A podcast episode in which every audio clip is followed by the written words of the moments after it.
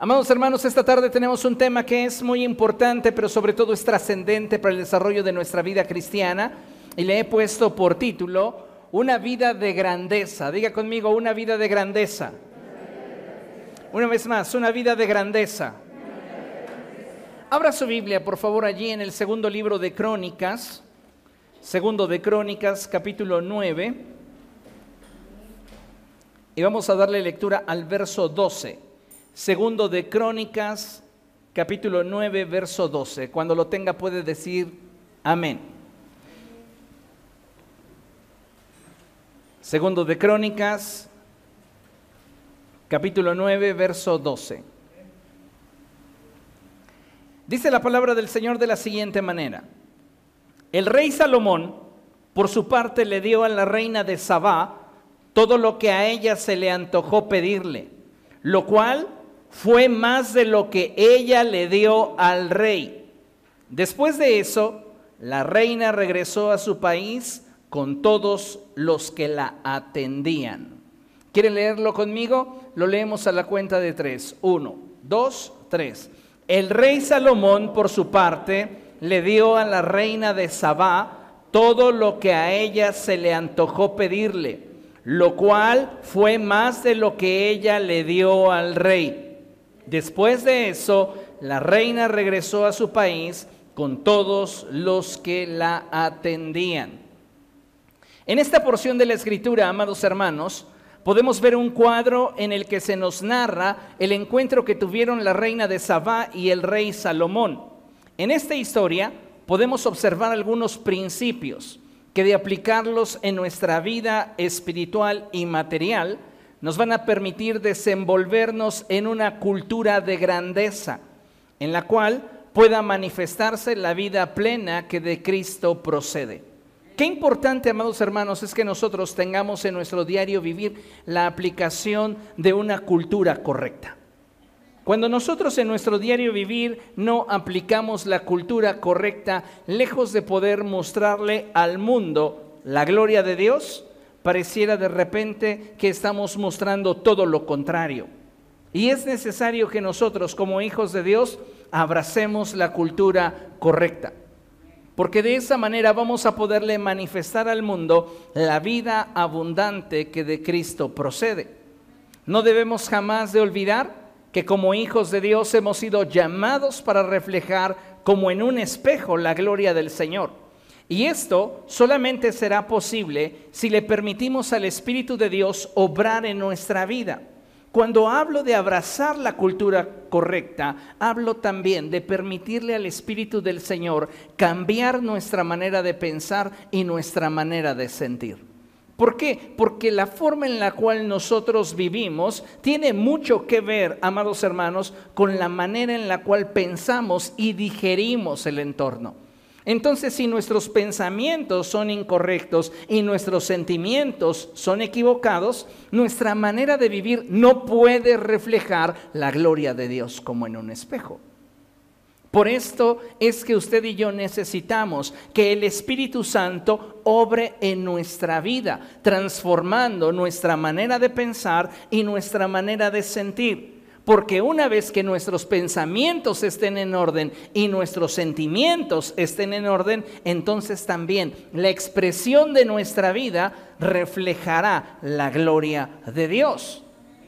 Y necesitamos tener esto presente, porque no solamente debemos entender que somos hijos de Dios y que tenemos su gloria en lo íntimo de nuestro ser sino que también tenemos la responsabilidad de que en el día a día, en la práctica, podamos manifestar esa gloria.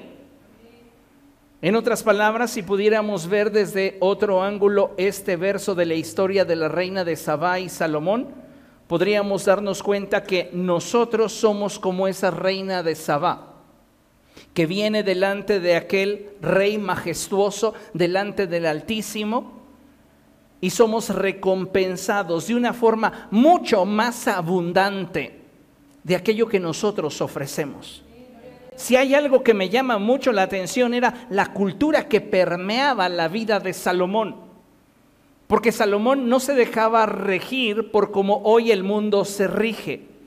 Y generalmente la cultura hoy está inclinándonos hacia una postura de reciprocidad fundamentada en egoísmo puro. Te doy si me das. Y hoy muchas relaciones viven bajo ese estándar. De la manera en la que me trates, te trato. Si tú no correspondes a lo que te doy, entonces olvídate que yo te lo vuelva a dar. Pero la mentalidad que está permeando la vida de Salomón es una mentalidad que va mucho más allá. No se enfoca en un intercambio, está anclada a la grandeza. Y por eso si hay algo que resaltar del pasaje que leímos, es lo siguiente, y dice la escritura, el rey Salomón por su parte le dio a la reina de Sabá todo lo que a ella se le antojó pedirle. Y vea, lo cual fue más de lo que ella le dio al rey. Qué valioso sería si nosotros viviéramos para bendecir. Qué trascendente sería si nuestra vida se enfocase en enriquecer la vida de otros y llevándolos a un punto por encima del que estos, en su voluntad, nos pudieran ofrecer. ¿Sabe? Estaríamos rompiendo con una inercia de egoísmo que es finalmente lo que hoy permea nuestra sociedad. Y le digo esto porque es muy contrastante la manera en la cual la Biblia nos enseña a vivir con la forma en la cual la sociedad nos muestra cómo se debería de vivir, y lo pongo entre comillas. ¿Por qué? Porque en esta sociedad la gente busca acaparar y acumular. Las personas hoy día están llenas de egoísmo, son egocéntricas. Difícilmente encontrarás a alguien que esté dispuesto a ayudar y bendecir a otro de forma desinteresada. La gran mayoría de personas hoy día buscan dar solo en la medida que reciben, como si se tratase, reitero, de un intercambio más que de un acto de generosidad. Y sabe, cuando la iglesia, cuando nosotros como pueblo del Señor perdemos de vista el ser como Cristo, nos comenzamos a enfocar en nosotros y nuestras necesidades. Por eso la escritura dice cosas como estas, bien puestos los ojos en Jesús. ¿Quién es nuestro modelo a imitar? Cristo. ¿Cómo debería de ser nuestra vida? Como la de Cristo. Pero si yo dejo de mirar la cruz, Voy a comenzar a enfocarme en mí y en mis necesidades. Y cuando tú te enfocas en ti y en tus necesidades, lo que tú sientes es prioridad. Lo que tú quieres es prioridad. Lo que tú anhelas y lo que tú deseas es prioridad. Y si alguien no puede corresponder a aquello que tienes la intención de dar, entonces no lo das, porque lo consideras un desperdicio dado que para el egoísta, si se va a invertir algo es porque va a recibir lo mismo o más. Pero nosotros no nos regimos como el mundo se rige. Nosotros nos regimos por una cultura de generosidad, una cultura de grandeza. Y por esa razón es que a Salomón no, Salomón no tuvo ningún problema en que la reina de Sabá pudiera elegir todo lo que quisiera de su reino. Muy seguramente ella le pidió joyas, muy seguramente ella le pidió perfumes, muy seguramente le pidió maderas y muchas cosas que abundaban en el reinado de Salomón. Y a todo lo que ella le pedía, él decía sí. ¿Por qué? ¿Porque era tonto? ¿Porque se dejaba abusar? No, porque su cultura estaba muy por encima de la cultura que podía permear la mentalidad y la vida de la reina de Saba. Él vivía en una cultura de generosidad.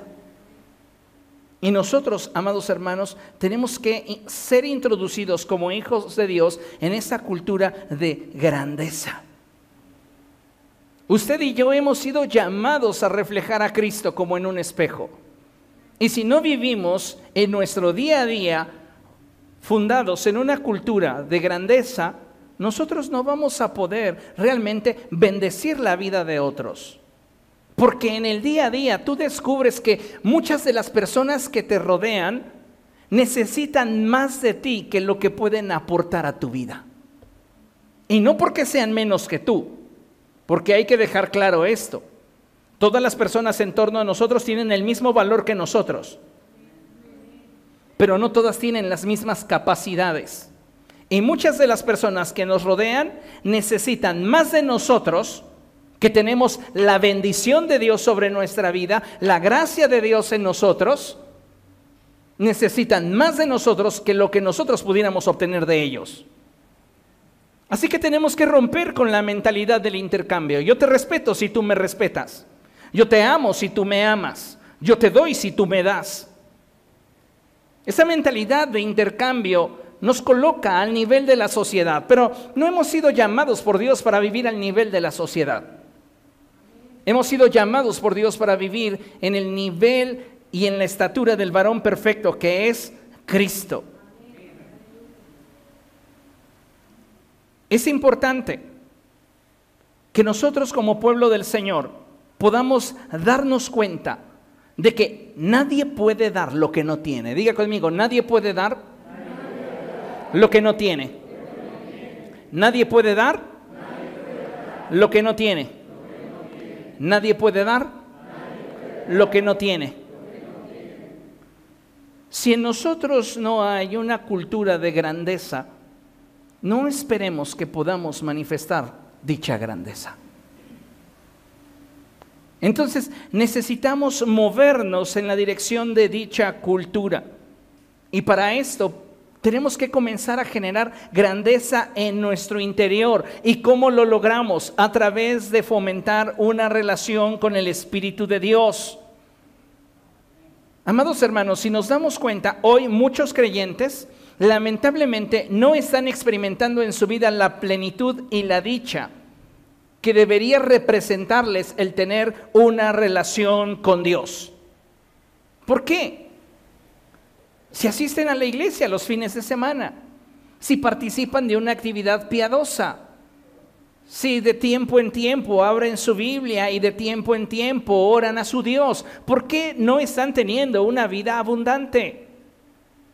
Porque mucho de lo que hacen lo hacen por la inercia de la costumbre y no necesariamente porque tengan el deseo de hacerlo. Tú puedes hacer algo por inercia pero no necesariamente porque quieras. Cuando lo haces porque quieres, el significado, el valor, la trascendencia cambia. Y es importante que nos demos cuenta que cuando hablamos de una cultura de grandeza, la generosidad siempre implicará voluntad. Tú no puedes ser realmente generoso si tu corazón no está en eso. Si alguien se acerca a ti y te dice, dame un pan, y tú lo único que haces es darle un pan, ¿dónde está tu generosidad? Estás simplemente respondiendo a una necesidad. Pero la cultura del reino va mucho más allá del estándar de la sociedad.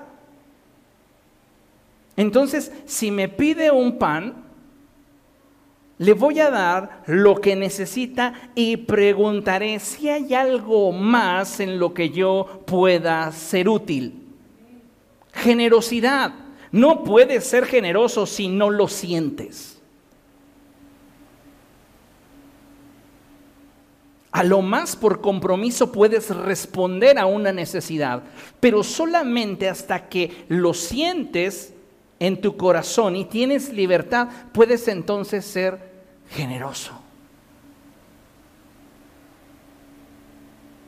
Salomón le dio a la reina de Sabá más de lo que ella le dio. Y él no se quedó como con ese sentimiento de, mm, me vinieron a desfalcar. No. Tampoco me imagino a Salomón expresando en sus adentros, me siento usado. ¿Sabes por qué? Porque su visión ni siquiera está enfocado en lo que está dando. Su visión está enfocada en bendecir a quien se lo está dando. Entonces no eran las joyas, no eran las maderas, no eran los marfiles, no eran las telas. Era el bendecir la vida de la reina de Sabá. Y nosotros, amados hermanos, tenemos que aprender a movernos en ese nivel de cultura. Pero para que podamos hacerlo de manera eficaz, usted y yo tenemos que comenzar a desarrollar una relación con el Espíritu Santo, porque es de Dios de quien procede nuestra riqueza. Diga conmigo, es de Dios de quien procede mi riqueza. Es de Dios de quien procede mi abundancia. Es de Dios de quien procede mi plenitud. Si usted no está experimentando esa plenitud, esa grandeza, usted no podrá experimentar dicha generosidad.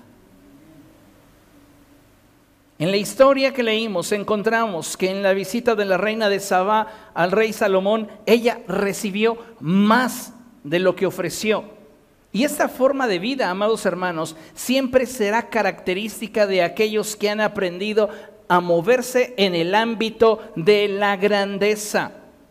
En la escritura encontramos una declaración muy poderosa respecto de Cristo y su iglesia, es decir, nosotros. Y la palabra del Señor dice así, mire, en Juan capítulo 1, versos 16 y 17, dice la escritura algo muy poderoso, muy trascendente. Y dice la palabra del Señor que de su plenitud, diga conmigo, de su plenitud, de su plenitud ¿Sabe? Eso es sumamente trascendente. ¿Por qué? Porque la escritura nos enseña en la epístola a los hebreos que en Cristo habita de forma corporal toda la plenitud de Dios. Él es la imagen del Dios invisible.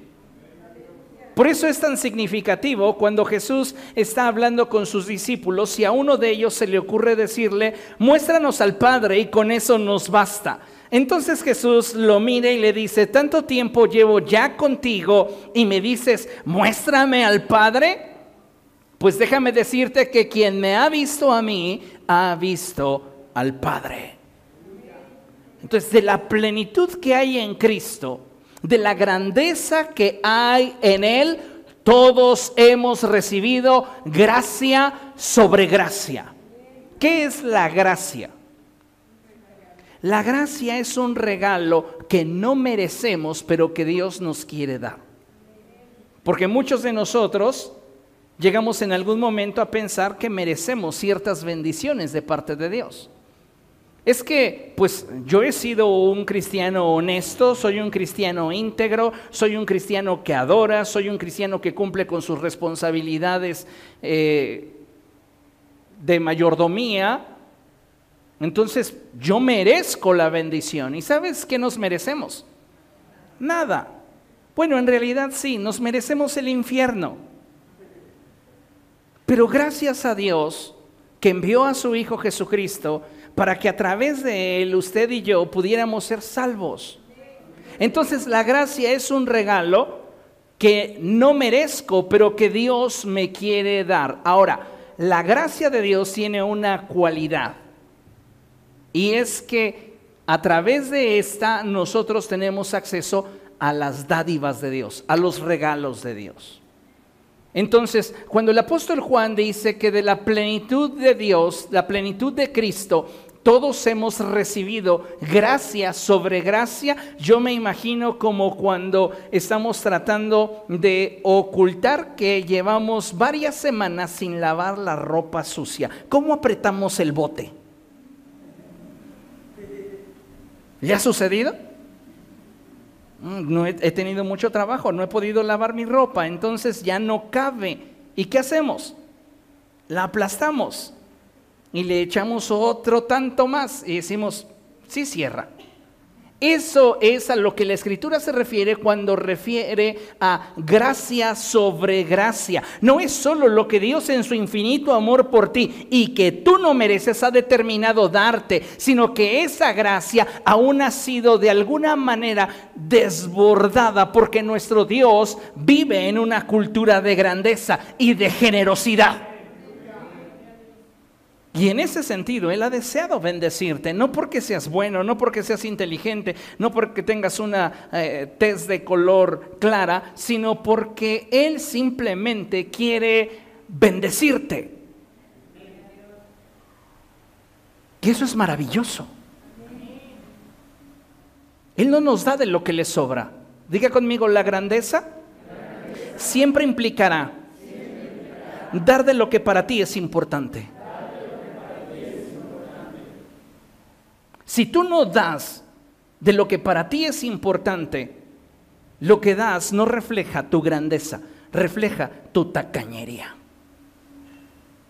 Por eso Pablo le escribe a las iglesias y les dice, les aviso que los voy a visitar en unos meses más. Esto lo digo para que ustedes comiencen a organizarse porque no quiero que a la mera hora estén diciendo, oh Dios, multiplica la ofrenda que tenemos para el predicador. Y ahí estén ustedes moviéndole y agitándole el ofrendero a la iglesia para sacarle las monedas. Él lo dice de otra manera y dice, yo quiero que su ofrenda sea una, un presente delante de Dios y no fruto de tacañería.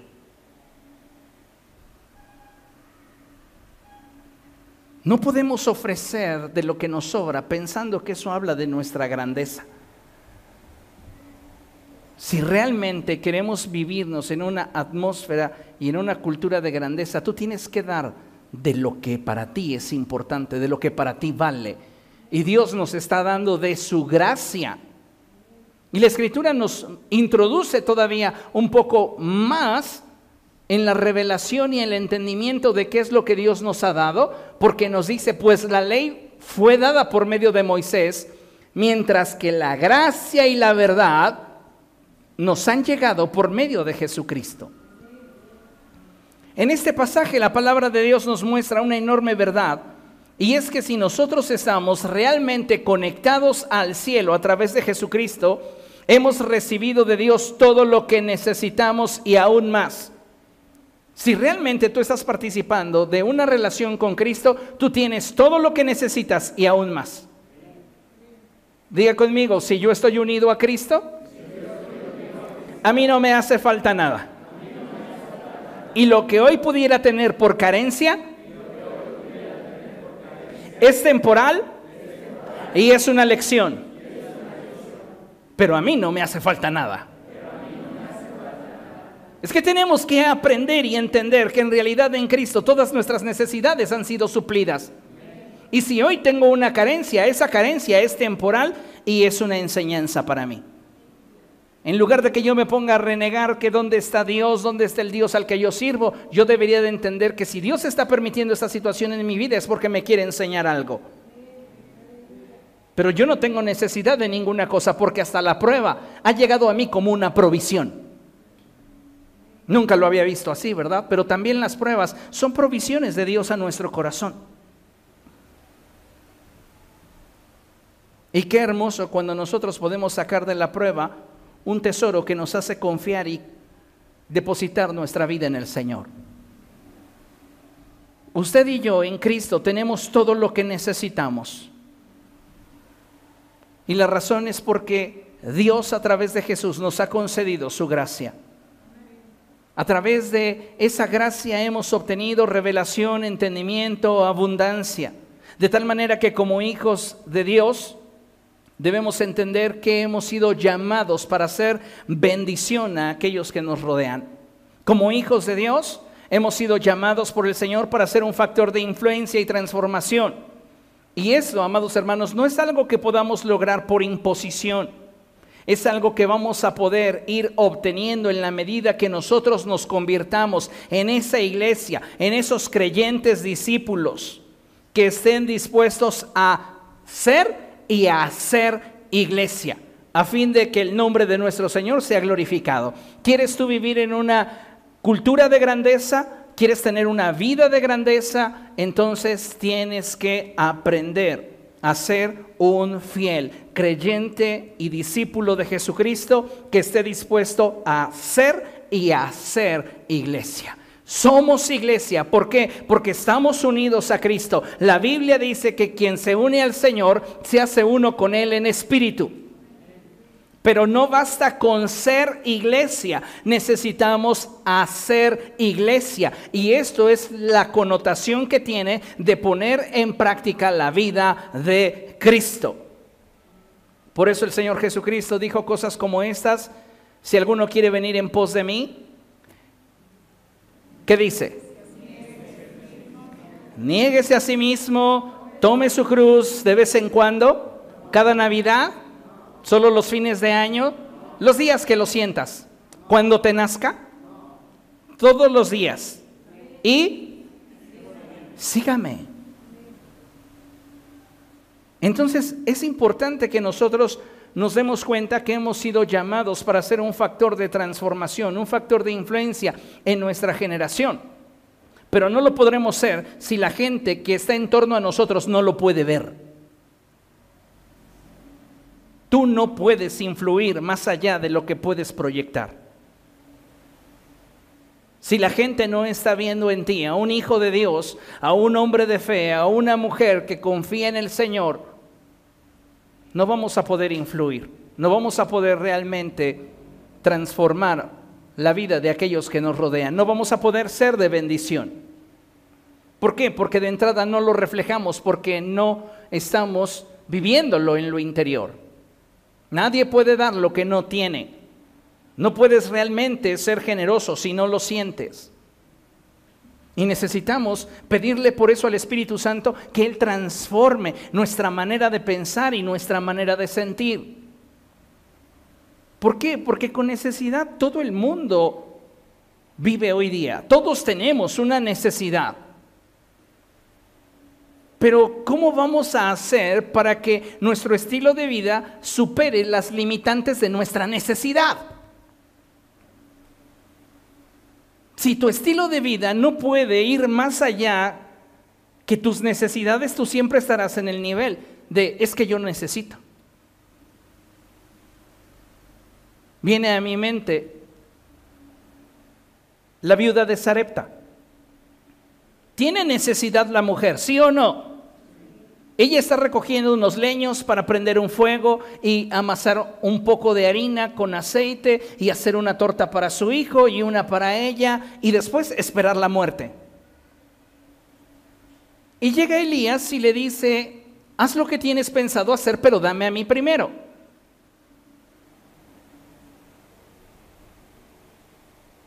Y ella podría haber dicho, ¿sabes qué? Mi necesidad es muy grande. No puedo hacerlo, discúlpame.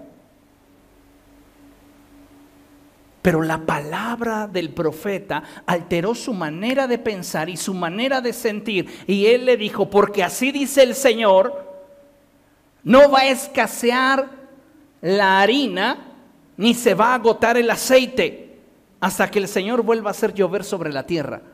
Y esa palabra sacudió su mente y su corazón y brotó de ella generosidad. Y pudo moverse por encima de su necesidad. Pregunto, ¿tu estilo de vida refleja que te mueves a la par de tus necesidades o por encima de tus necesidades? No todos en esta generación saben ser generosos y eso, escucha, es algo que se aprende. Yo recuerdo haber escuchado al apóstol Wayne Myers diciendo que él aprendió a ser generoso porque cada vez que daba y le dolía, castigaba su naturaleza coda dando más. Y muchos de nosotros, amados hermanos, damos hasta donde nos duele nada más. Y si no nos duele, mejor. Entonces cuando pasa el ofrendero, pues damos algo que no nos duela. ¿Cuánto no, no nos duele? Cada uno de nosotros tiene diferente medida de dolor. Y algunos dicen, con cinco pesos no me duele. Otros dicen, con 50 no me duele. Otros con 200 no me duele. Pero ¿estamos realmente siendo generosos o damos desde la perspectiva de lo que necesitamos? Porque si tú das 20 pesos diciendo es que no doy más porque lo necesito, no es que estés moviéndote fuera de la realidad, es que no estás viviendo dentro de un estilo de generosidad, dentro de una cultura de abundancia. Y no estoy diciendo que simplemente por generación espontánea te va a aparecer más dinero. Entiendo que muchos de nosotros tenemos que aprender a administrar la riqueza que de Dios hemos recibido. No estoy hablando de hecho de cantidades, estoy hablando de actitudes hacia lo que tenemos. Lo que das, ¿lo restringe tu necesidad? ¿O lo que das lo das con generosidad? Porque si queremos vivir en una cultura que realmente nos lleve hacia la grandeza, tú no puedes limitarte por tu necesidad, ni puedes simplemente reducir la manera en la cual vives basado en lo que recibes. Las personas que viven en una cultura de generosidad, de grandeza, están muy por encima de ese pensamiento. Dime qué es lo que de ti voy a recibir para ver si entonces me conviene darte. No. Si tú no lo sabes valorar, si tú no lo sabes aquilatar, si tú no lo sabes corresponder, esto ya no entra dentro de mi propósito, porque mi propósito es bendecirte. ¿Comprende? Y todos deberíamos de tener esa forma de pensar. ¿Por qué? Porque somos el pueblo de Dios y porque hemos recibido de parte de Dios gracia sobre gracia. Y esa gracia nos conecta a la verdad de un estilo de vida superior al que el mundo nos ofrece. Porque la gracia y la verdad nos han llegado por medio de Jesucristo. Nosotros tenemos, amados hermanos, que aprender a vivir una vida de grandeza. Y no hay mayor grandeza que la que se expresa a través de una vida de servicio. Cuando yo bendigo a alguien, yo debo de bendecirle con esto en mente. Le estoy sirviendo. Le estoy sirviendo. Escuche esto con atención.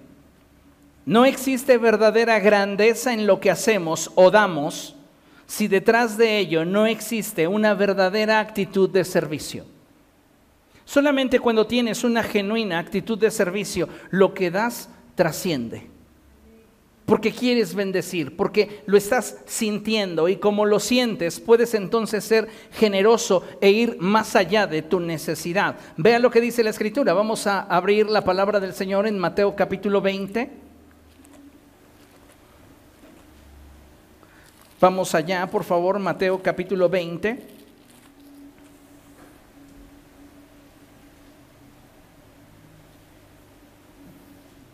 Y vamos a leer a partir del verso 25. Amén. Dice la palabra del Señor así. Jesús los llamó y les dijo, como ustedes saben, los gobernantes de las naciones oprimen a los súbditos y los altos oficiales abusan de su autoridad. Hoy día la gente está empleando el servicio o quiere tener acceso a esa cultura de grandeza para valerse de la posición y obtener beneficios de los que les rodean. Y es lo que el Señor Jesucristo está demandando. Como ustedes saben, los gobernantes de las naciones, es decir, estos que tienen una posición privilegiada, deberían de valerse de su posición para bendecir a otros. Es lo que hizo Salomón. Salomón es el rey. ¿Y qué es lo que hace con la reina de Sabá? La bendice, no le dice, oye, tú eres autosuficiente, ¿por qué te voy a dar? Tú también eres reina, no me pidas nada. Es más, si quieres algo de mí, primero dime qué me vas a dar. ¿Esa fue la actitud de Salomón? No, ¿por qué? porque él veía su posición como una puerta para poder ser bendición.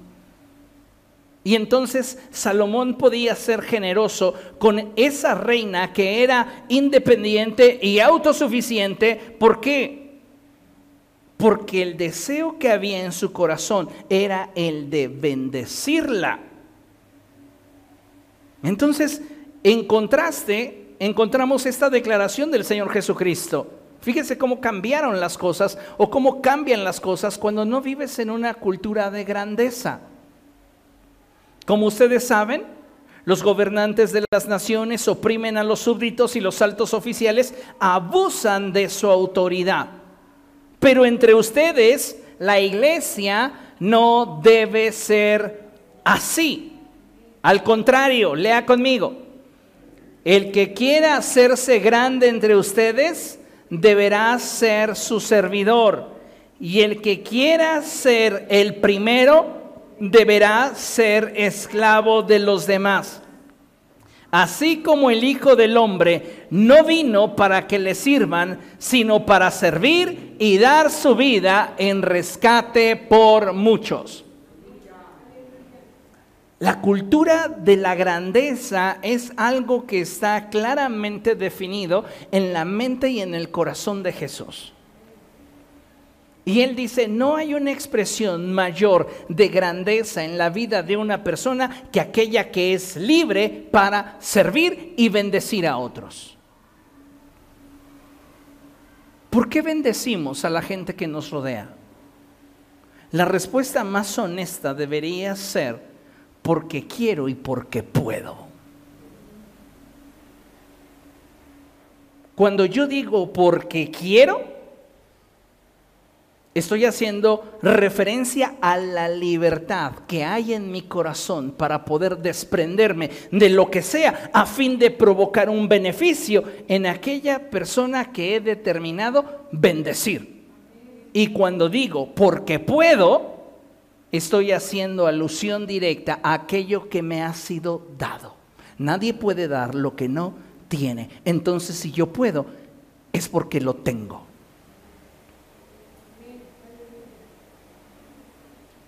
Recordemos esa expresión que muchas veces les he mencionado y es que si Dios te da, es porque te va a pedir.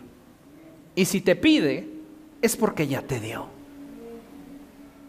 Pero ¿cuál es la actitud de la sociedad egoísta? Acaparar, retener. Y yo voy a dar de acuerdo a mi necesidad, esperando que con lo que yo ofrezca me den más. Porque es parte de nuestra cultura como sociedad. Esperamos que por lo que ofrecemos se nos dé más. Y la cultura del reino es completamente contraria sin importar lo que la gente pudiera darnos o la manera en la cual pudieran correspondernos, nosotros deberíamos buscar siempre ser de bendición a aquellos que llegaran a necesitar algo de parte nuestra. Como mencionaba, para muchos el servicio es un medio para obtener una posición que les brinde un beneficio en particular. Sin embargo, para nosotros los que queremos manifestarle al mundo la vida sobrenatural de Jesús, el servicio no es más sino que un fin en sí mismo. Yo no te sirvo para que me des.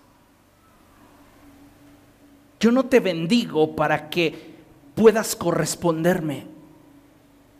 Lo hago porque quiero y porque puedo. Porque mi voluntad está contigo. Tan simple como eso. ¿Entiende eso o no? Porque cuando usted entiende eso, entonces se va a dar cuenta que su voluntad está determinada por el grado de libertad que hay en su corazón. Y muchos de nosotros, cristianos, no tenemos libertad ni para compartir un pedazo de pan con quien tiene hambre. Hablamos de un Dios bondadoso, de un Dios que nos da manos llenas, de un Dios que nos multiplica, pero somos mezquinos con nuestro prójimo. Vivimos bajo la cultura de la sociedad que dice, pues que cada quien se rasque con sus uñas. Y cuando nos sentimos solidarios es por causa de una necesidad. yo creo que ahora sí voy a diezmar porque ya veo que los zapatos del pastor como que ya tienen hambre. ¡Qué absurdo! Pero así es un amplio sector de la iglesia. No diezman porque no ven necesidad. ¿Dónde la escritura enseña que el diezmo corresponde a suplir una necesidad? Diezmo es honor.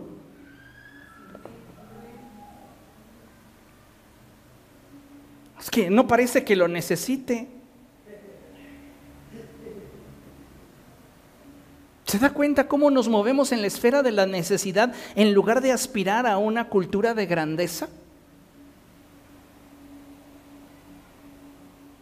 Yo no sé a cuántos de ustedes les pueda doler depositar su diezmo, pero yo cada vez que lo transfiero, me siento privilegiado. Gracias Señor, porque lo puedo hacer. Y es una satisfacción que te da la libertad de poder ser de bendición. ¿Cuánto tiempo llevas sin diezmar? Es el tiempo que llevas atando tu vida a una maldición.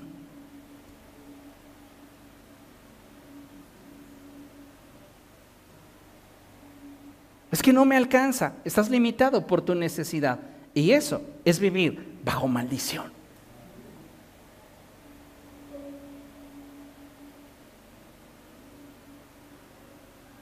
A veces tratamos de justificar aquello en lo cual en nuestro corazón no hay voluntad para hacer. No diezmas porque no te alcance, no diezmas porque no se te da la gana porque no quieres hacerlo. Porque si quisieras hacerlo, lo haces. Es como aquellas personas que te deben dinero, sí o no, si quisieran te pagarían. Pues sí, dices, aunque fuera de a cinco pesos a la semana, ya me hubiera acabado de pagar. Pero ¿por qué no te paga? ¿Realmente no tiene o no quiere? ¿Y qué es el diezmo? Sino una deuda con Dios. ¿Cierto o no? No es una dádiva para ver si el pastor puede comprarse zapatos. Es que ya veo como que su carro anda muy mal, ya está muy viejito. Tal vez necesita algo mejorcito. Digo, no nuevo para que no me dé envidia, pero pues algo mejorcito. ¿Por qué no mejor esperar a que tenga lo mejor? Porque ese será el reflejo del Dios al que sirve y de forma directa puede impactar en mi corazón sabiendo que si a Él se lo dio, me lo puede dar a mí también. Pero no, vivimos en una cultura que se rige por la necesidad y solo voy a hacer en razón de que alguien lo necesite. Vivimos muy limitados. Estamos en la lona. ¿Sabe por qué no es justo que vivamos de esa manera? Porque usted y yo hemos recibido gracia sobre gracia. No puedes decir que no tienes lo suficiente cuando en ti hay abundancia. Esto me hace recordar una, un periodo en el que tuve un trabajo y yo le voy a ser franco, yo doy gracias a Dios porque desde muy corta edad he sido próspero. Y es solo la gracia de Dios, ni crea que mi mucha inteligencia, mi mucha capacidad, no, es la gracia de Dios. Pero recuerdo haber tenido alrededor de unos 22 años más o menos. Y en ese tiempo yo tenía un auto que tendría tal vez como unos 3 años de rezago. Eh, recuerdo que era un New Yorker, usted sabe, era la edición plus de Chrysler de sus autos todo en piel, traía hasta suspensión de aire, eh, tenía el criadero de bulldogs en auge, tenía este, pues el trabajo. Y recuerdo que un compañero de trabajo, para molestarme, me decía, oye amigo, ¿qué quieres? Regálame un refresco, ¿no? No tengo, era mi respuesta. ¿No tienes? Y empezaba a hacerme la lista de todo lo que sabía que yo tenía. Agárralo. ¿Cuántos de nosotros estamos actuando de esa misma forma? ¿No tienes o no quieres? Y mientras que no quieras, vas a estar sentenciando tu vida a una mediocridad que de Dios no procede. Porque te estás autolimitando, no tienes la libertad para ser generoso, para vivir en el nivel de la grandeza. ¿Por qué? Porque te mueves con base a tus propias necesidades. Cuando mi padre era pastor y mis hermanos eran niños, yo todavía ni siquiera en proyecto, yo, yo fui un accidente hacia ya el ocaso de su vida fértil de mi madre. Y mis, mis hermanos, mis niños, mis hermanos eran pequeñitos. La iglesia de ese tiempo decía, si yo tengo que diezmar un huevo, mejor me lo como yo. Y usted no tiene idea de todas las referencias que tengo por mi posición apostólica y por el trabajo que desempeño al interior de la red en la cual sirvo, de testimonios de crueldad y miseria hacia los ministros de culto. ¿Por qué? Porque la gente aprendió a moverse solamente en la línea de la necesidad. No son generosos. Y la gente hoy día, un altísimo porcentaje, no sabe ser generosa. Y no estoy hablando de cosas nada más. Hablamos de servicio, vida, lo que ofrecemos, la manera en la que interactuamos, la manera en la que nos relacionamos. Eso dice mucho de lo que hay en nosotros, dice mucho de lo que sentimos. Leía por ahí una nota que decía, los silencios también son respuestas.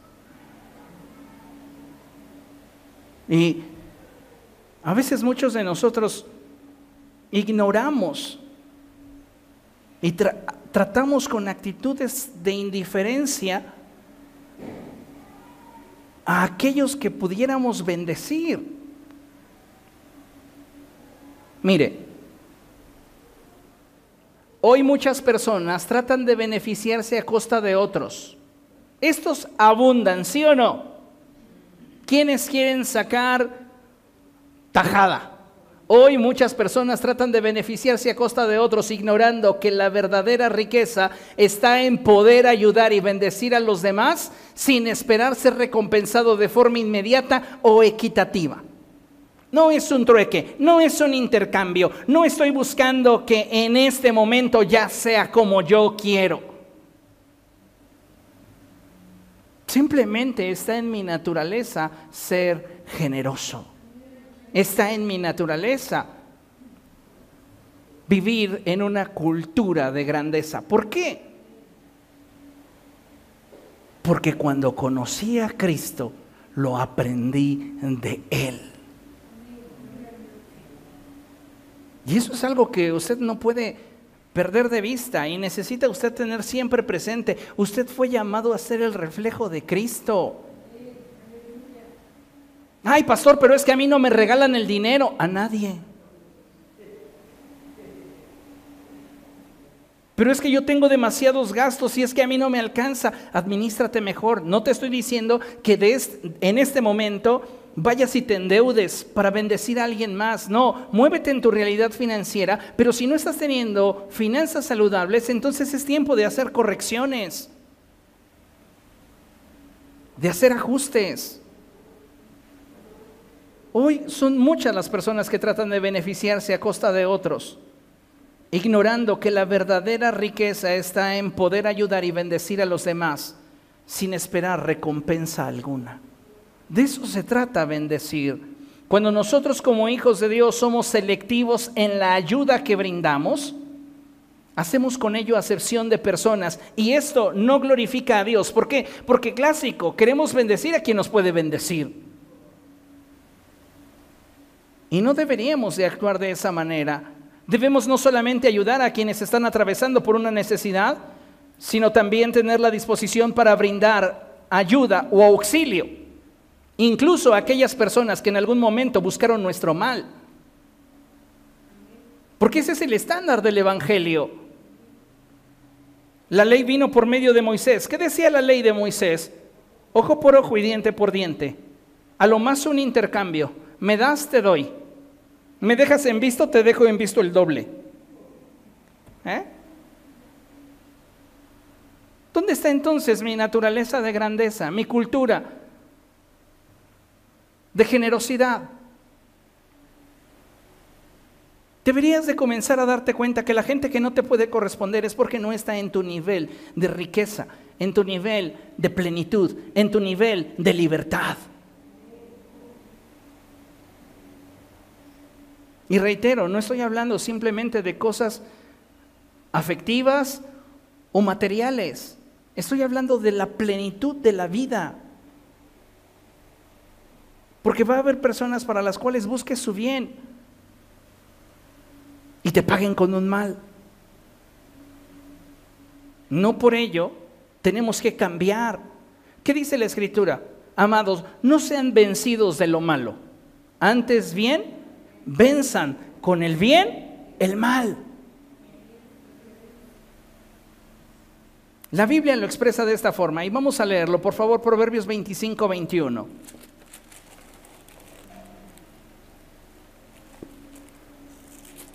Proverbios, capítulo 25, verso 21. Dice, si tu enemigo tiene hambre, dale de comer. Si tiene sed, dale de beber. Actuando así harás que se avergüence de su conducta y el Señor te recompensará. Necesitamos movernos en un nuevo nivel de bendición. Debemos entender que una vida de grandeza también implica sobriedad y discreción. Una vida de grandeza también implica sobriedad y discreción, mayormente entendiendo que si ayudamos y bendecimos es porque, número uno, estamos en una posición que nos permite hacerlo. Número dos, porque tenemos la voluntad para hacerlo con libertad. Y número tres, bien importante, porque no tenemos una motivación equivocada para hacerlo. Cuando tú des, examina tu motivación. Porque tu motivación puede ser la causa del por qué tu dádiva no sea recompensada por Dios.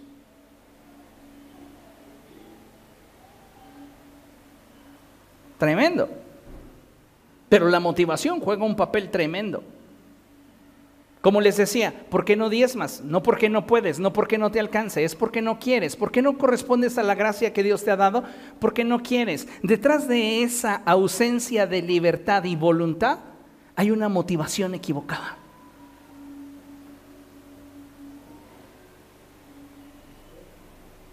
Recuerdo hace muchos años, tenía yo una camioneta ni siquiera era nueva. De hecho, yo creo que nada más saqué un auto de agencia por el 2005 y me lo robaron como a los tres meses. Pero nunca he tenido un carro de agencia salvo aquel, creo. Ah, no, y otro Jeep que saqué también me lo volaron. Pero tenía una camioneta, era una Explorer del año 2000 muy bonita camioneta. En esa íbamos a los congresos de jóvenes y eh, creo que llegamos a meter allí 21 muchachos.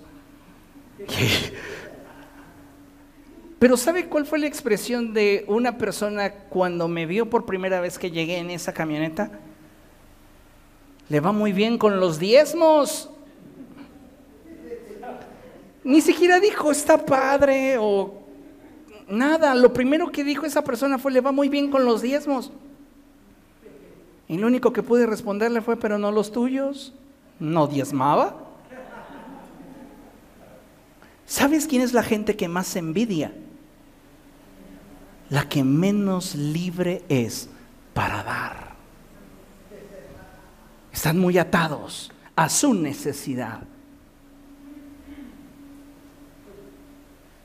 Y usted no sabe, ni estoy yo para contárselo, pero créame, ni es tanto por inteligencia ni esfuerzo, a veces es astucia. Mi hermana Evangelina es testigo de ello. Cuando yo dejaba una consola de video, se la vendía para sus hijos. Mira, te conviene, ya era obsoleta, pero pues para los niños estaba bien. Entonces a ella le vendí mi primer Nintendo para hacerme de un Sega. Y ya hasta ahí me quedé, se me acabó la infancia, me puse a trabajar. Pero ¿Verdad que siempre hacía negocios? Toda mi vida. Así que, si le vendo algo, cómpremelo.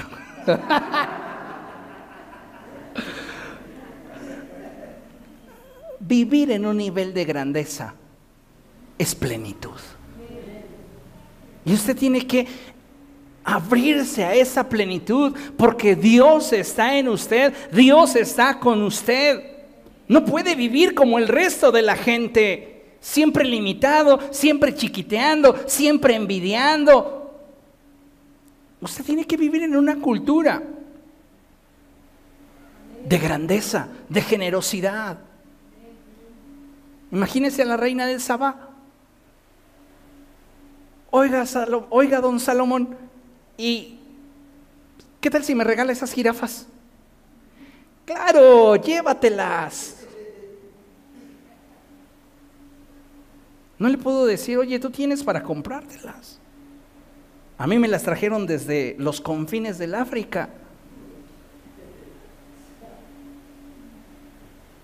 Su generosidad le llevaba a bendecir incluso a aquella persona que no tuviera necesidad, pero lo hacía ¿por qué? Porque su voluntad estaba ahí. Vean lo que dice la escritura, Mateo capítulo 6, verso 3.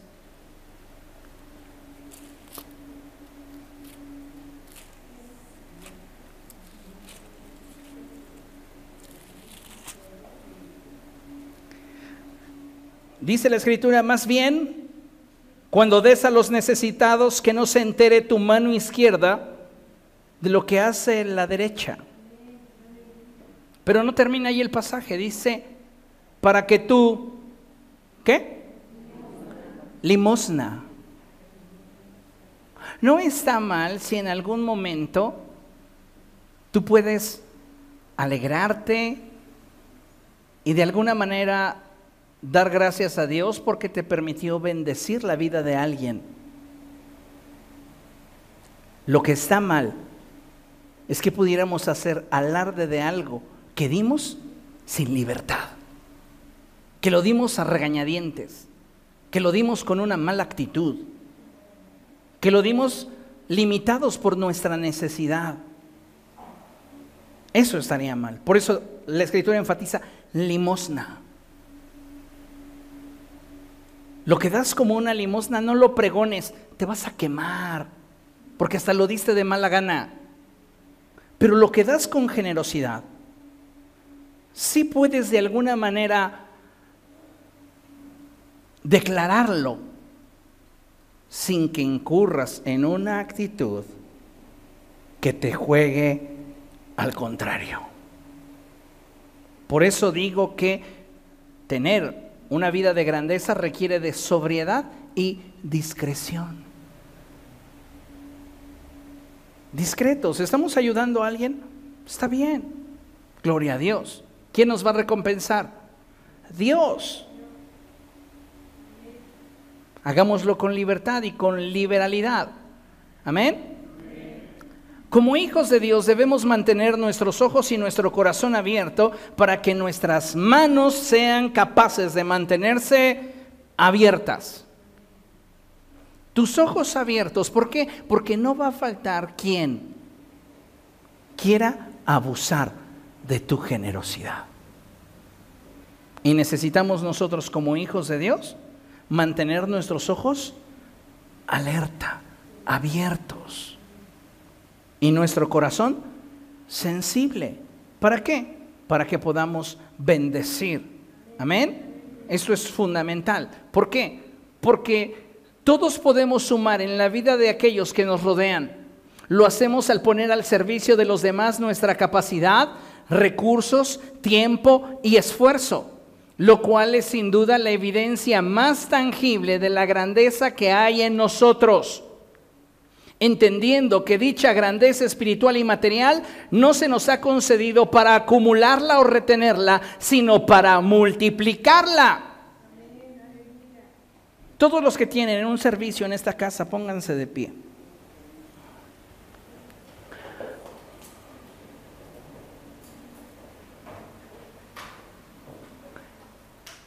Esta gente, amados hermanos, es la gente que merece nuestro reconocimiento porque en ellos hay grandeza, porque han recibido gracia de parte de Dios y no se la han quedado para sí mismos, sino que a través de su esfuerzo, a través de su tiempo que nos brindan, a través de sus recursos que nos dan, ellos multiplican lo que de Dios han recibido.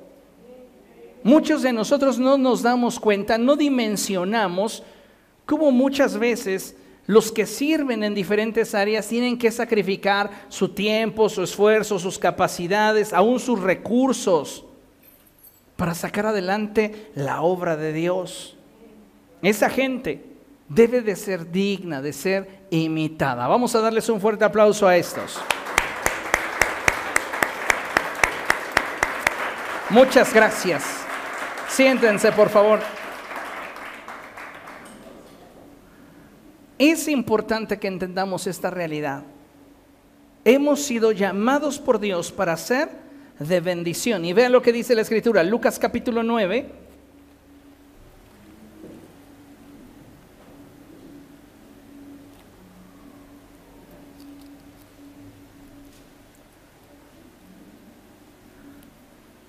Verso 17.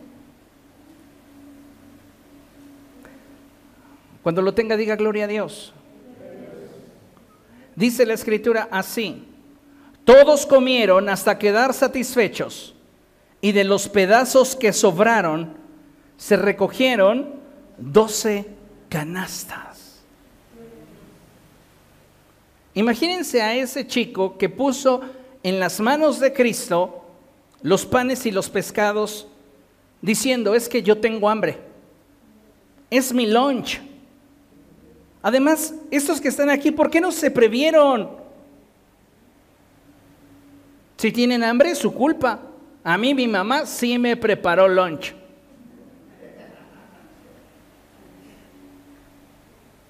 Pero él no vio en el horizonte de su necesidad. Él ya llevaba tiempo caminando con Cristo. ¿Cómo lo sabes? Por la cultura. Una persona no va a dar más de sí si su forma de pensar y sentir no cambia. Entonces, este chavo pensaba más como Jesús porque llevaba tiempo con Jesús. Entonces, cuando vio una necesidad, en lugar de regir sus acciones por el horizonte de necesidad, subió el estándar y se tomó de la cultura de grandeza. Y dice, no me voy a dejar limitar por mi necesidad, aquí está lo que yo tengo. Y lo que hizo Jesús con aquello que recibió fue multiplicarlo, tanto que después de que todos comieron y quedaron satisfechos, se recogieron doce cestas de pan y pescado.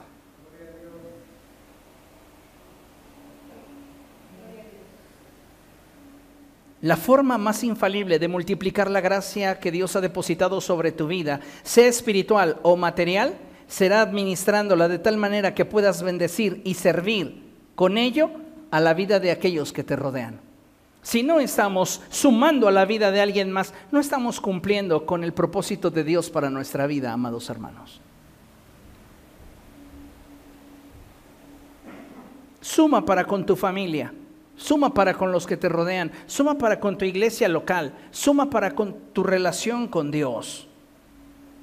La actitud de Salomón sin lugar a dudas es nuestro referente, ya que su generosidad fue la que le permitió manifestar su grandeza. ¿Ustedes creen que Salomón hubiera manifestado grandeza si él hubiera sido tacaño? Pues será muy rico, pero grandeza no tiene. ¿Ha escuchado usted el dicho de personas que dicen, es, esta persona es tan pobre que lo único que tiene es dinero? Sí, tienen el varo, pero no son generosos. No ayudan, no suman, solo piensan en ellos. No hay grandeza en sus vidas. Sin embargo, Salomón es un hombre que se puede mover en una cultura de grandeza y es para nosotros referente. La reina de Saba le dice algo a Salomón y le dice, hoy veo que todo lo que me habían dicho de ti se quedó corto a lo que en realidad yo estoy viendo. Porque aún eres generoso en los uniformes que le pones a la gente que te sirve. ¿A qué voy con esto? A que la reina de Sabá llegó ante Salomón con un concepto de riqueza, de fama. Pero lo que demostró Salomón fue grandeza porque la fama está vinculado a lo que la gente dice de ti. Pero la grandeza está conectada a lo que tú haces y la gente puede ver en ti.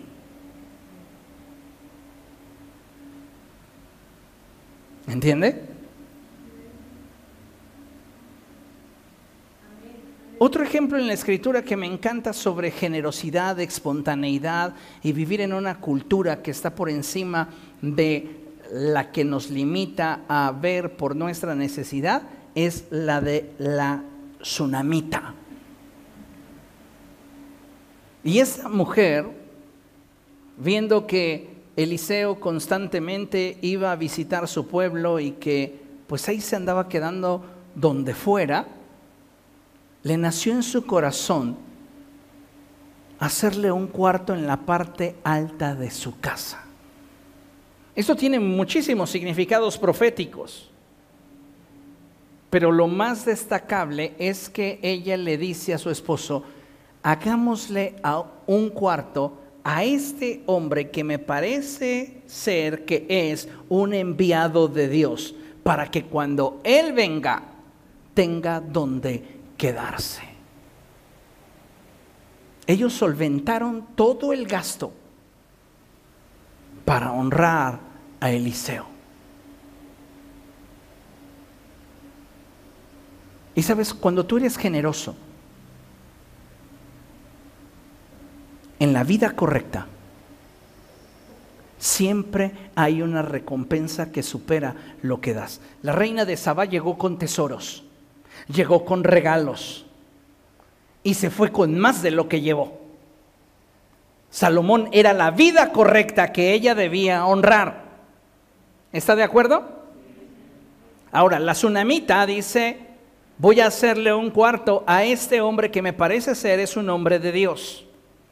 Ella invierte, paga albañiles, paga material, paga decorador.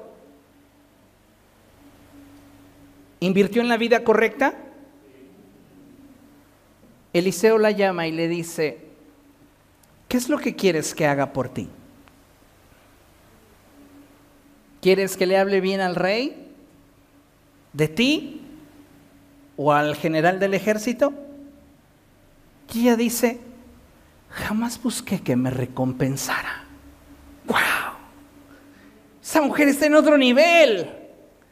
Jamás busqué que me recompensara, lo hice porque vi la necesidad y aunque yo tengo también necesidad, mi corazón se mueve en la atmósfera de la generosidad y por esta razón es que quise proveerle a usted un bien. Y como Eliseo es la persona correcta, entonces esas personas correctas siempre van más allá de la necesidad. Y Jesse le dice, ¿qué crees? Que no tiene hijos. Y su esposo ya está grande. Llámala. Entró la mujer a esa habitación y le dijo, de aquí a un año tendrás un hijo. Y esta mujer dijo, no se burle de mí. ¿Por qué? Porque lo había intentado.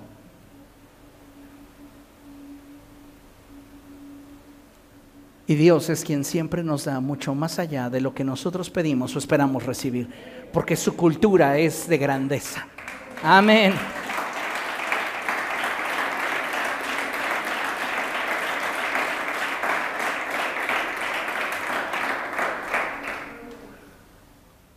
Una persona que vive con un entendimiento claro del propósito de Dios para su vida, siempre se va a esforzar por priorizar aquello que le permita cumplir con la voluntad de Dios para su vida, la cual, escuche, no solo se centra en nosotros mismos, sino que se extiende hacia afuera, los que nos rodean, y hacia arriba, Dios y su reino. Tú has recibido todo lo que necesitas para impactar en tu derredor y para bendecir el reino de Dios. No puedes decir que no tienes. Mejor trata con tu actitud del por qué no quieres. Hechos 13:36, vamos allá.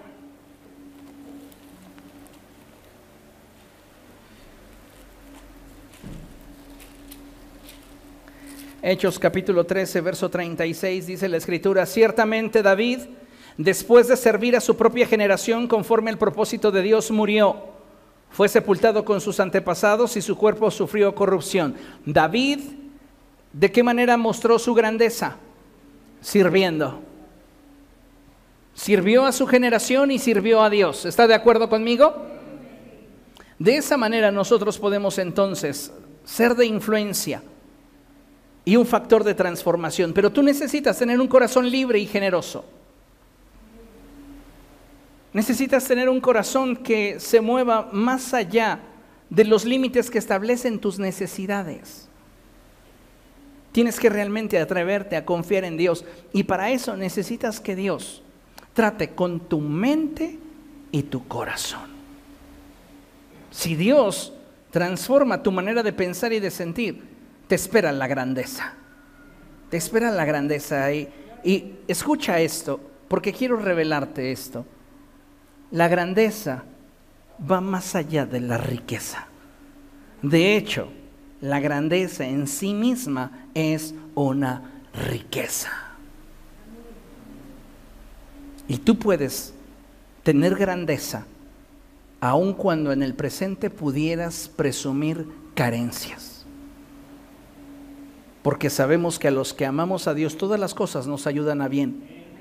Y que si estamos unidos a Cristo nada nos falta y que aquello de lo cual pudiéramos carecer en el presente es también una provisión de Dios, porque a través de ella Dios nos quiere enseñar.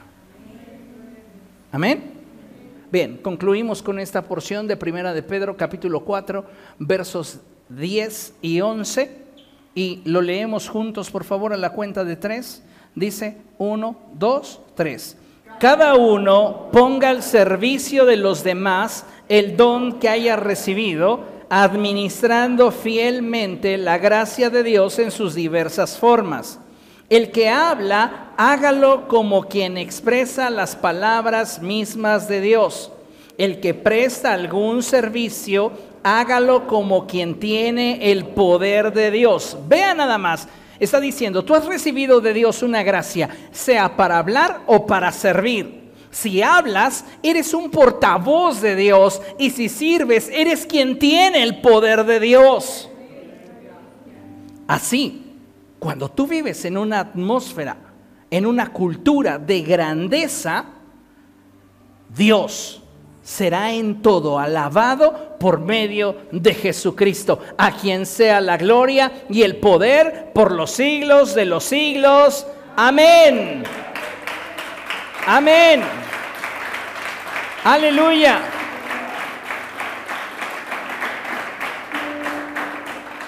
Atrevámonos a vivir en una vida de grandeza, en una cultura de grandeza. Dice la escritura que somos reyes y sacerdotes. Todo lo que tienes, Dios te lo ha dado. Vamos a bendecir, porque para bendecir fuimos llamados. Amén. Póngase de pie y vamos a dar gracias al Señor. Padre, queremos darte gracias por la palabra que nos has dado. Gracias Dios porque en tu inmenso amor, bondad y misericordia podemos estar seguros de que estamos en el hueco de tu mano. Precioso Espíritu Santo, desafía nuestra vida para que a través de nosotros esa cultura de grandeza y de generosidad sea cada vez más latente. No es porque nos sobra, es porque tenemos lo suficiente y sabemos que tú nos has llamado para bendecir. Que no nos movamos en una cultura de necesidad, Señor. Hoy rompemos con esa forma de pensamiento. Si usted se reconoce a sí mismo como una persona que le cuesta trabajo ayudar a otros, que le cuesta trabajo bendecir la vida de otras personas, que siempre antepone a la posibilidad de enriquecer la vida de alguien más, su necesidad personal. Esta tarde dígale al Señor, yo quiero dejar de ser así. Cambia mi manera de pensar y sentir para que yo pueda ser más como tú. Yo quiero ser más como tú, Señor. Yo anhelo que a través de mi vida se manifieste tu gloria como en un espejo.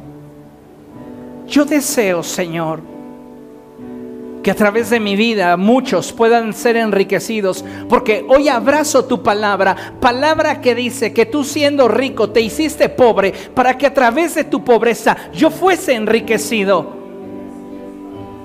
Oh Dios, me has dado gracia sobre gracia y de tu plenitud hemos tomado todos. Ven y manifiesta en mi vida tu amor, tu gracia, pero sobre todo la libertad para poder hacer la diferencia en aquellos que me rodean. Usa mi vida para ser un factor de bendición, para ser un factor de influencia y transformación. Que seamos, Señor, como Salomón, como Cristo mismo cuya bendición sobre nuestra vida es la que nos enriquece y no añade con ella tristeza alguna. Habla a nuestra vida y forja en nosotros una visión renovada. Nos ponemos en tus manos, Dios, y te damos gracias. En Cristo Jesús. Amén y amén. Dele un aplauso al Señor, que Él es bueno, Él es maravilloso.